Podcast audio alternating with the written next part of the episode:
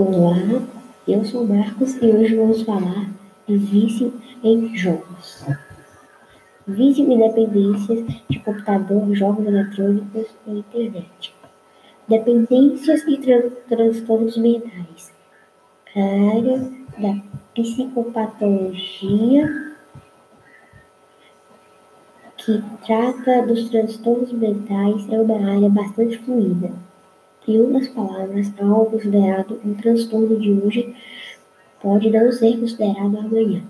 Em outra época, comer compulsivamente não era visto como um transtorno, mas hoje sim. Por isso mesmo, é complicado rotular determinados comportamentos como ser uma doença ou um transtorno mental.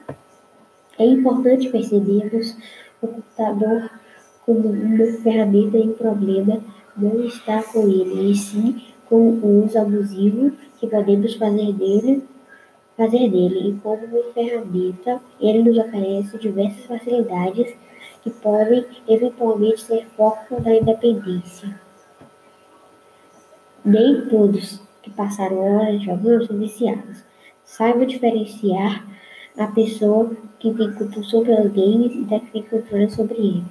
Pode ser vício. Uma das principais características do vício é que ele prejudica as relações sociais da vida cotidiana da pessoa, que por não conseguir parar de jogar, abandona atividades importantes. Nabucco relata que recebeu sua clínica um jovem levado ao contragosto pela mãe. O garoto tinha largado a escola dois anos por causa do vício do videogame. Chegou a passar 55 horas ininterruptas jogando e fazia até necessidade sair do quarto na frente da tela em vez de ir ao. Pode não ser vice. Em outro exemplo, o adolescente levado à família clínica de Nabucco chega, chegava da faculdade e passava a tarde jogando. Suas notas continuavam boas. E ele dizia jogar porque seus amigos também jogam. Entramos numa área pantanosa.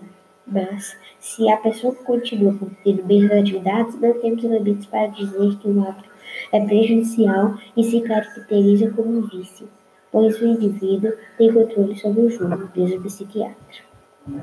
Então, acabou.